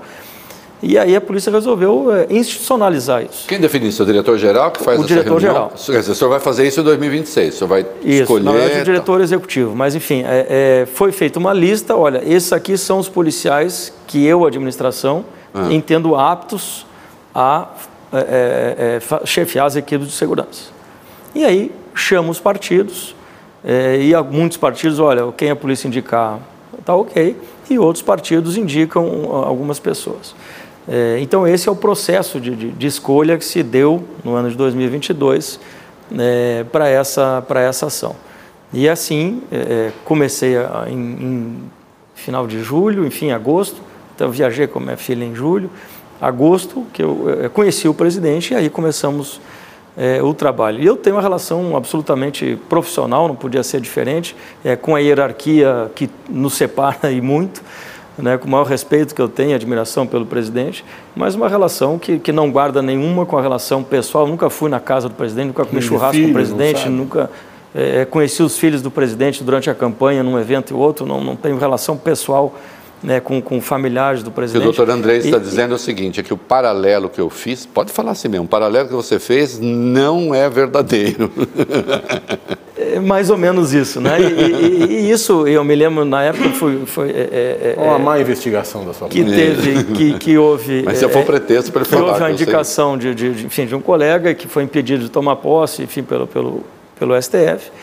É, e que, de fato, enfim, eu não, não conheço os detalhes da, das relações pessoais que tinha, nem quero entrar nesse mérito, é, mas eu tenho, um e aqui com todo o respeito, eu Copa tenho uma, mundo, uma trajetória pelo amor de, Deus, é, né? de, de, mais de 20 anos dentro da instituição que, que me habilitam né, a determinadas funções, e eu acho que essa é, da direção geral é uma delas e a equipe está toda empenhada em dar, dar boas respostas. Né? Uma eleição muito arriscada, perigosa para todos os candidatos. Demais, demais. Muito. E o 8 de setembro, uh, Oi, perdão, o 8 de janeiro, levou a uma relativa redefinição da segurança uh, da presidência da República, que era realizada tradicionalmente pelo Gabinete de Segurança Institucional, pelo GSI, Isso. a cargo do ministro do GSI. O senhor ainda, uh, a Polícia Federal ainda tem uma equipe que acompanha o presidente, a primeira-dama, e não é mais só o GSI, não é isso? Exato. Né? O, o, nós, depois da campanha, enfim, aí houve todo esse, esse houve o 8 de janeiro, enfim. É, nós ficamos seis meses exclusivamente com a nossa equipe da Polícia Federal cuidando da segurança do Parênteses, presidente. eu escrevi um texto defendendo que assim continuasse, fecha o parênteses. É, Você não eu- precisa eu- falar, mas eu... Não, eu, eu, falo porque eu já disse isso abertamente. É, eu e, defendo, e, e, e eu trago aqui, e voltamos ao tema de cooperação internacional, né, eu trago aqui os exemplos uh, globais. É assim na Alemanha, nos Estados Unidos, na França, no Japão, na Argentina, na Colômbia, na Espanha, em, Port- em todos os países democráticos, quem cuida de segurança são agências de segurança, polícias. Mas, enfim, existe esse, esse desenho aqui no país e o presidente, então, nesses seis meses, eh, manteve eh, só a equipe das, da Polícia Federal né, e entendeu por bem eh, instituir um modelo híbrido, que ele chamou de modelo híbrido, onde há atuação nossa, da Polícia Federal, junto com ah, ah, servidores do GSI. E no caso da primeira-dama, da dona Janja, é uma equipe exclusiva da Polícia Federal que, que atua com ela. Então, a gente está nesse, nesse processo né, de, de construção desse modelo. E, e não, é, não é apenas uma segurança da, da, da incolumidade física, é uma segurança também da informação, porque é, é fundamental, por exemplo, que o presidente converse em determinados assuntos sob sigilo, classificados na forma de da lei de acesso à informação. Né? Ou seja, não é que ele quer que sejam sigilosos, porque tem alguma coisa que não pode ser dita. legal, né? É porque não, não há devida. Não, não, não se quer que haja Existe devida uma lei que cuida Existe disso. uma lei que classifica determinadas informações. Essa, por exemplo, ou aquela, a ser definida por autoridades públicas, poderá ser uma informação classificada por 10 anos, 20 anos, enfim. E imagino que o GSI e agora a Polícia Federal também cuidem para que essas informações, uma conversa que o presidente tem, uma conversa classificada, secreta que o presidente tem, não seja vazada, não seja, que não seja grampeado, que não seja, que não haja uma escuta ambiental. Nunca me tiram da cabeça naquele episódio em que a presidente Dilma e o presidente Lula conversam pelo telefone sobre o tal do, do, do- do- o- da, da posse, da, Da posse. do documento de posse. Documento do Bessias. Isso. Ministro esse, Messias. esse documento, é, é, nunca, assim, ninguém me tira da cabeça. A presidente Dilma desliga o telefone e a voz dela continua aparecendo na gravação. Ou seja, é, existe a possibilidade de alguém gravar a presidente da República. Né? A Polícia escuta Federal. ambiental, você está Uma, falando uma, também. uma escuta ambiental dentro do gabinete do presidente da República. A Polícia Federal e o GSI cuidam para que isso não, oco- não ocorra também? É, o processo de segurança da autoridade, como você bem colocou, né, não, não se restringe à segurança em calamidade física. dele, né, e, portanto, há, há vários instrumentos, várias ferramentas, vários eh, equipamentos que utilizamos, né, que é a famosa varredura, né, eh, que, que são Ainda feitas... fazemos em casa depois? Desculpa. Só depois, para compensar a entrevista também. A gente, é, é, obviamente, tem essas cautelas, esses cuidados né, de, de- de- nos ambientes que o presidente eh, vai, seja em relação a, a algum artefato que possa a- a- atentar fisicamente. Não quero detalhes, vocês pegam. Não, não, de vez Você em acha que quando. ele ia te dizer? Se eu pego, pega de vez em quando, assim. É, Então, é, a gente faz sempre com muito, com muito cuidado. Gostei do né? então, então, A então. gente faz com muito cuidado, né? E, e há equipamentos, a tecnologia não é o olho humano só Claro. que, que vai é, identificar o olho humano é fundamental e identifica muitas coisas, mas há equipamentos, né, que a gente faz. A gente faz isso, no, enfim, para o presidente. Já fizemos isso em embaixadas. Enfim, a Polícia Federal tem uma unidade é, é, específica. Tem né? gente que só faz isso. Tem gente que só faz isso, enfim, é, é um processo um pouco mai, maior, né, que é a, é, é a segurança orgânica que chamamos, né, ou seja, ele faz a, a proteção total, né, seja a avaliação de risco né, da pessoa, do local, é, dos ambientes que vai, né, até a parte de varredura e posicionamento efetivo, o armamento que tem que ser utilizado, enfim, é um processo bem mais complexo que. Me permita que é. continuar com uma pergunta? Um segundo. Puxa vida. Nós vimos, ah, no contexto da Operação Lava Jato e também no governo anterior, pelo menos notícias sobre a disseminação de equipamentos, da compra de equipamentos de inteligência. Ouvi dizer que o Ministério Público comprou, Espião. que o Congresso teria comprado equipamentos para bloquear ah, gravações ou grampos e outros órgãos da administração. Primeira pergunta, isso de fato aconteceu? Segunda pergunta, isso não deveria ser controlado? Assim, mas controlado com. Porque é uma questão de segurança nacional. e de mínimo de coesão dos uh, uh, órgãos da administração em favor dos interesses do país. Né? É, eu, enfim, eu não sei exatamente de, de que um, tipo de equipamento. Um espionando o outro. Estamos falando, né? Mas a, o que eu posso falar é pela minha instituição. Você falou muito do espião, né? De interceptação. É, inter, é, aquele a Celebrite, né? Celebrite? Celebrite. Celebrite que lê. É uma ferramenta de, de extração de, de dados. De, de dados, aquele outro que uma, uma, mala que teoricamente... Acho que não ficou claro para quem está acompanhando. Celebrite lê, lê o quê? Até onde eu sei, o Celebrite é uma mala, um equipamento que é, pega o seu celular e consegue ver tudo, tudo inclusive o que você deletou. Eita. Eu não sei se é exatamente. Doutor Andrei, por favor, é, o senhor é, com a palavra. Eu, eu também não, não, não, não, posso me aprofundar muito em questões técnicas, porque, de fato, uhum. sei a funcionalidade uhum. do, do, equipamento, mas sem, sem detalhes. Uhum. Mas nesse, nessa ferramenta, por exemplo, é uma ferramenta que a gente usa para extração de dados. O celular é, do investigado é apreendido, uhum. é, é, conectado nesse equipamento e esse equipamento extrai é, do celular todas as informações que, tem, que, que estão ali. É, mediante, mesmo as apagadas. E, e, e que fique claro, é, é, dependendo mesmo as apagadas. É, que fique muito claro e, e registre-se enfaticamente mediante ordem judicial. judicial, claro. Né? Então, a nossa compra é um processo público, transparente. É, claro, os equipamentos de inteligência têm algumas peculiaridades lá no, no processo licitatório, mas são processos que é, guardam o, necessário sigilo da compra, mas tem a necessária transparência do recurso público que está sendo investido. Golpista, não adianta pagar, continue. e, e, portanto, é, é, a gente utiliza várias ferramentas, né, com, mas sempre com ordem judicial. Então, eu não sei, Valfrido, esses equipamentos, do que, que estamos falando exatamente, mas eu sou um defensor de que equipamentos é, invasivos, né, ou com potencial de, só podem ser utilizados por agências com atribuição legal para tanto. É isso. Né, polícias judiciárias, vamos ser bastante claros aqui. É, e, portanto, de fato, se, se há um, uma aquisição desenfreada, aí é necessário se rever. Né? Existe um filme alemão maravilhoso, chama Vida dos Outros, sobre a Alemanha Oriental. É, e o fim, a Stasi, o fim da Alemanha Oriental, é, em que um funcionário lá ele as cartas ficaram trocadas, lembra? Ele vai, ele usa a vela para descolar, para ler tudo, depois pega, dobra de novo, coloca.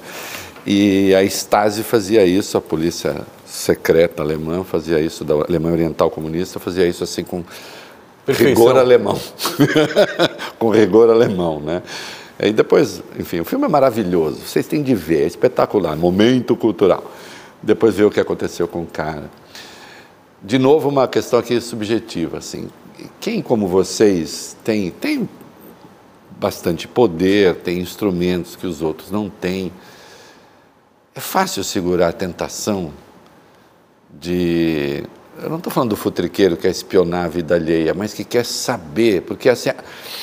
Se o senhor notar, o jornalismo investigativo, em última instância, todo o nosso trabalho consiste, do, eu não sou jornalista investigativo, de quem faz, mas de tentar saber o que aconteceu. É mas a partir dos indícios. Nós somos, o, o nós somos aquele artigo das provas indiciais. E, né? e o policial assim, curioso por é, A né? partir né? dos elementos, permite, por indução, chegar à conclusão de que aconteceu. O jornalismo é isso.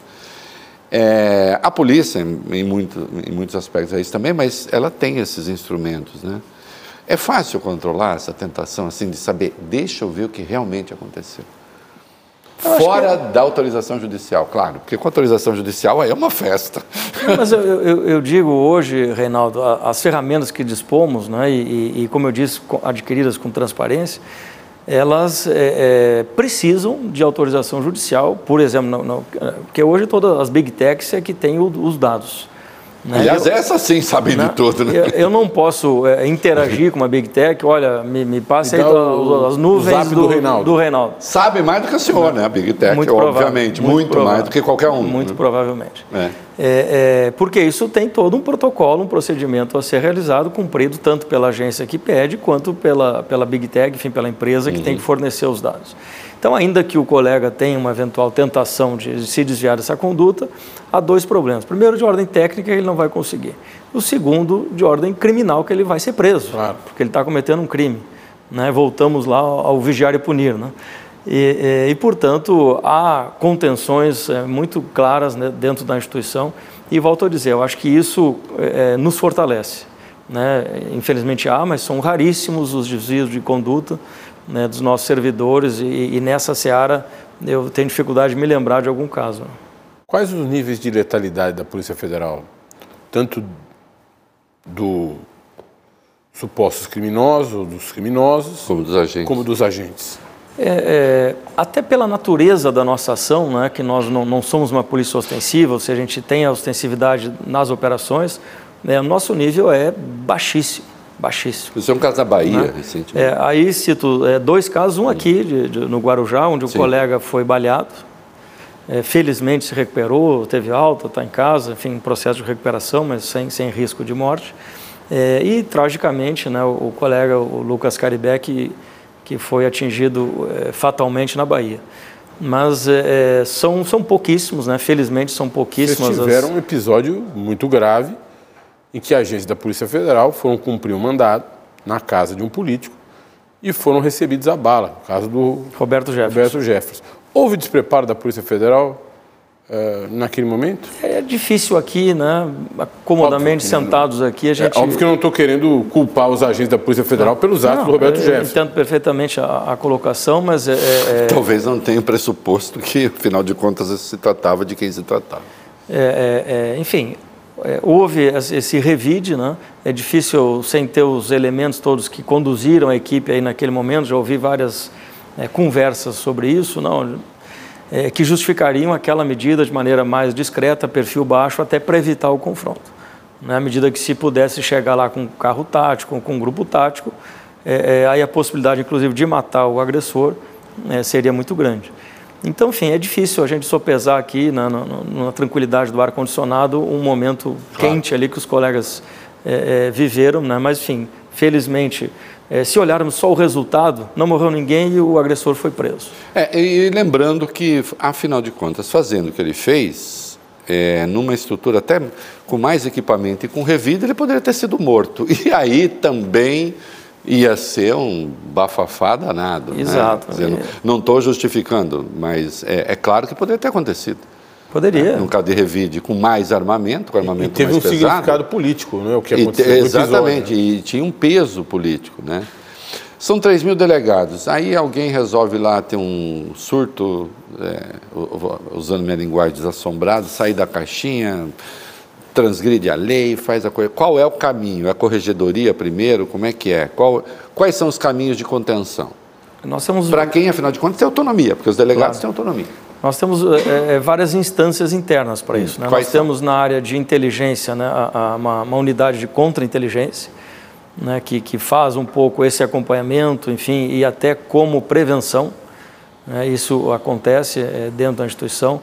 Nós temos na nossa corregedoria uma unidade de, de controle de assuntos internos. A contra-inteligência, só para ficar claro, queridos, é um grupo, como queira chamar, né, que investiga, que acompanha o próprio trabalho que está sendo feito pela própria Polícia Federal. É. Tá? Para apurar eventual desvio, mas também para a proteção desses agentes, né? saber Sim. se em alguma medida eles estão sendo uh, atacados ou, hum. ofendidos. Então, isso é, é uma, uma das, dos, dos mecanismos Dentro da nossa corregedoria há uma unidade específica também para tratar de assuntos Contra-inteligência é conhecido pelos outros ou não? É como uma P2 é, da Polícia Militar, por exemplo, que ninguém sabe quem é o cara da PM que Não, como regra, por natureza, né, como regra, é, é, é um policial que não é de conhecimento dos demais. Tá né, que atua é, nesse campo. Né. Ele pode até estar infiltrado numa equipe sem que a equipe saiba que ele. É, e tem vários, vários mecanismos né, de, de, de, coleta de informações que são utilizados que eu não, não, não gostaria de detalhar Sim, aqui. Claro. É, mas a parte disso, né, a atuação da corregedoria, é, onde a gente, e aí voltamos à questão interna e externa, por iniciativa própria, é, é, tomando conhecimento de algum desvio, se, se, se abre um procedimento administrativo disciplinar e aí tem a punição no âmbito administrativo, e, e é importante se dizer também que não se confundem o âmbito administrativo e âmbito é, criminal. É, pode ser que no crime ele seja condenado e no administrativo absolvido, é, é pode ser que, é, ao contrário, né, seja condenado e absolvido no outro. Então a gente sempre anda nesses dois passos. Né? E por vezes é só uma falta administrativa e não, não é um cometimento de crime. Por exemplo, citei a regulação que fizemos das redes sociais. Uhum. Se o colega hoje usar um símbolo da polícia numa rede social, é, ele vai ser é, punido administrativamente, mas não está cometendo nenhum crime, né, por fazer ter uma foto dele na, na rede social. E o senhor tem conseguido controlar isso? Hoje nós temos um, um nível é, é bastante é, é, aceitável.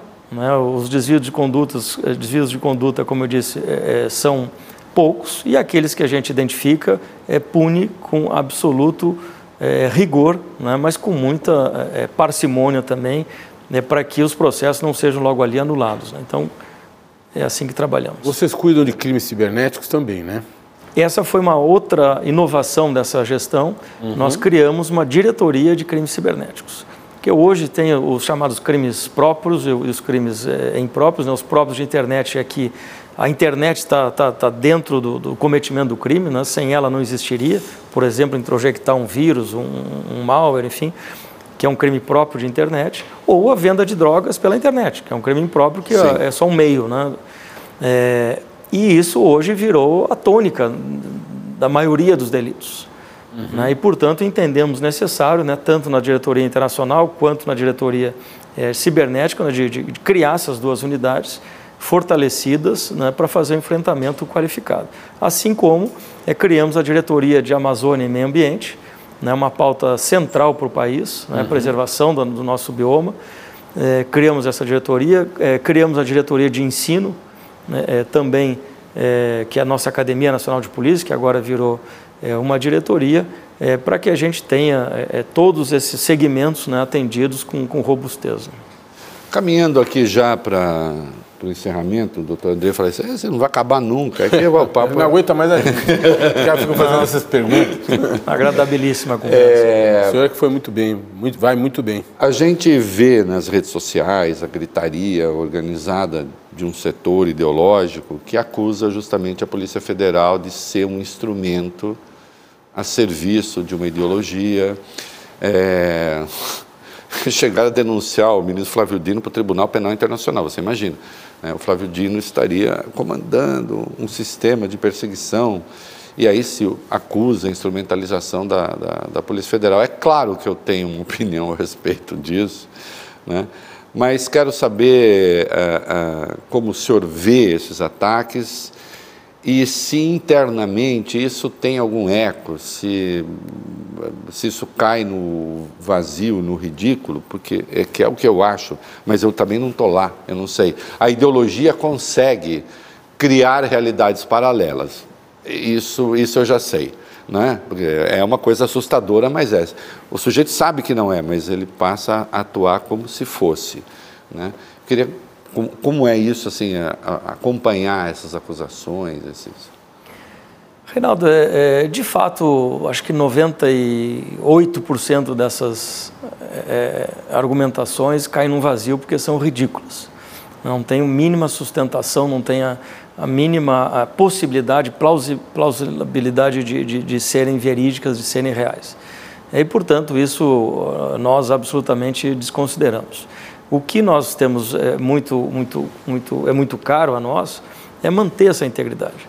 E à medida que vem uma crítica sem pé nem cabeça, né? às vezes a gente faz uma operação, os dias sugeriram que a gente tinha marcado uma operação para um dia X porque tinha um evento Y e aí é, assim, como se eu pudesse é, é, manipular o Ministério Público que deu o parecer, manipular o juiz que deu a decisão, mobilizar 300 policiais é, num instalar de dedos, para poder atingir um objetivo diferente que seja aquele do cumprimento da medida. É, ah, não, a polícia está sendo instrumentalizada. Pois bem, diga onde, diga como, represente para a corregedoria, represente para o controle externo. E nós vamos apurar. Agora, de maneira irresponsável, eu não aceito essa, essa crítica. A crítica é muito bem-vinda, né? nos, nos, fortalece, nos faz aprimorar, nos melhora, nos faz ver coisas que a gente não, não tinha percebido.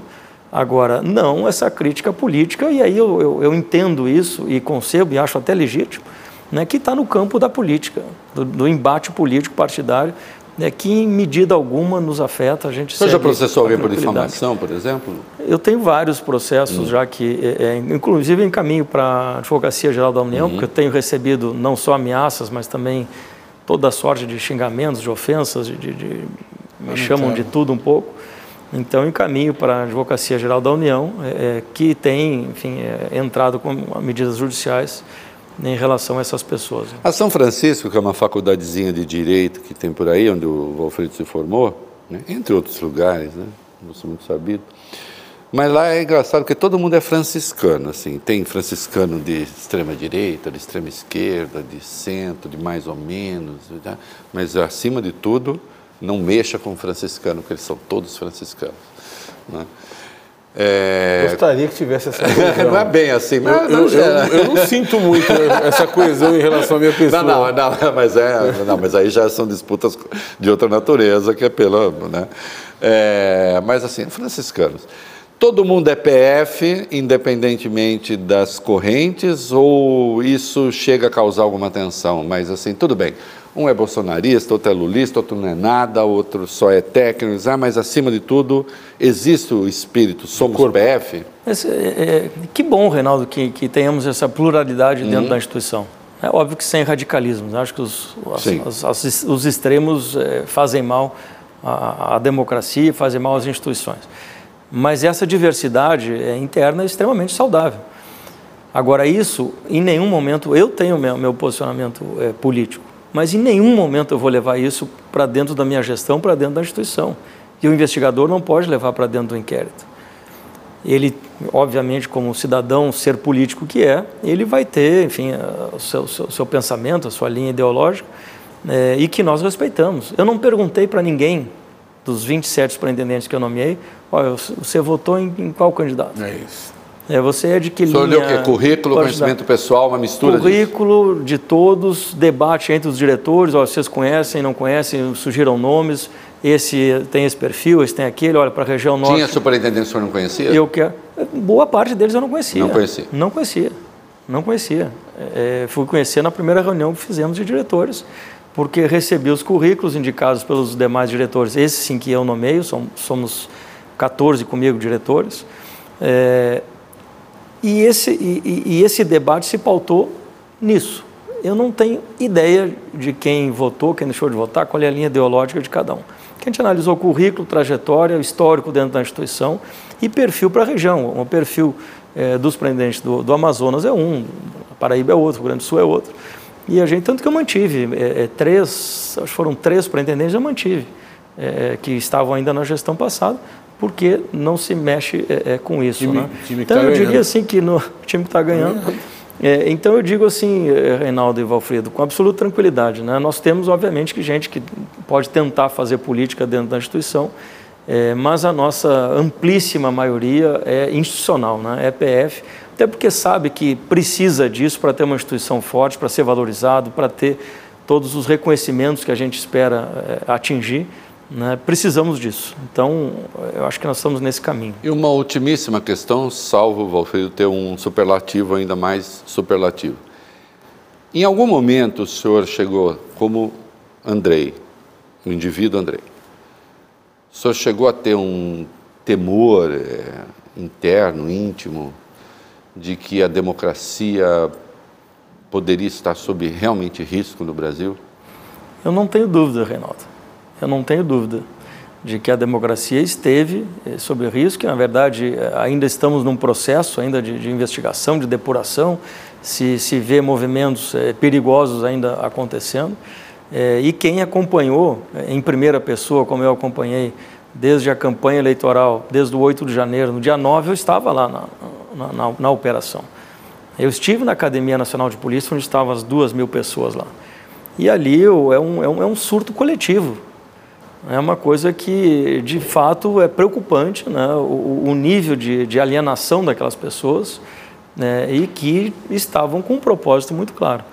Então, eu, eu vejo, Reinaldo, é, é que né, e agora, com as investigações e aqueles dados que já são públicos, que, que todos é, é, sabemos, mostrando vários outros elementos, né, que de fato né, é, havia um risco, ou talvez ainda há um risco muito grande nesse processo. Valfridão, acho que mais uma vez nós fizemos uma entrevista imperdível. Eu não tenho dúvida disso. Responsabilidade dos nossos entrevistados. Eu também, e nós achamos que a democracia está sob risco. Mas estará sempre mais segura se contar com gente como o senhor. como Muito senhor. obrigado. Muito obrigado, doutor. Obrigado, doutor. Obrigado, Belíssima entrevista. Obrigado, Ó, gostou? Obrigado. Dá like aí. Ah, tem entrevista assim em todo canto. Tem mesmo? Jura por Deus? É? Então tá. Não dá gostou, dá like, like se também. inscreva, dá like também do mesmo jeito. Isso aí. Obrigado. Abraço, Tchau. obrigado.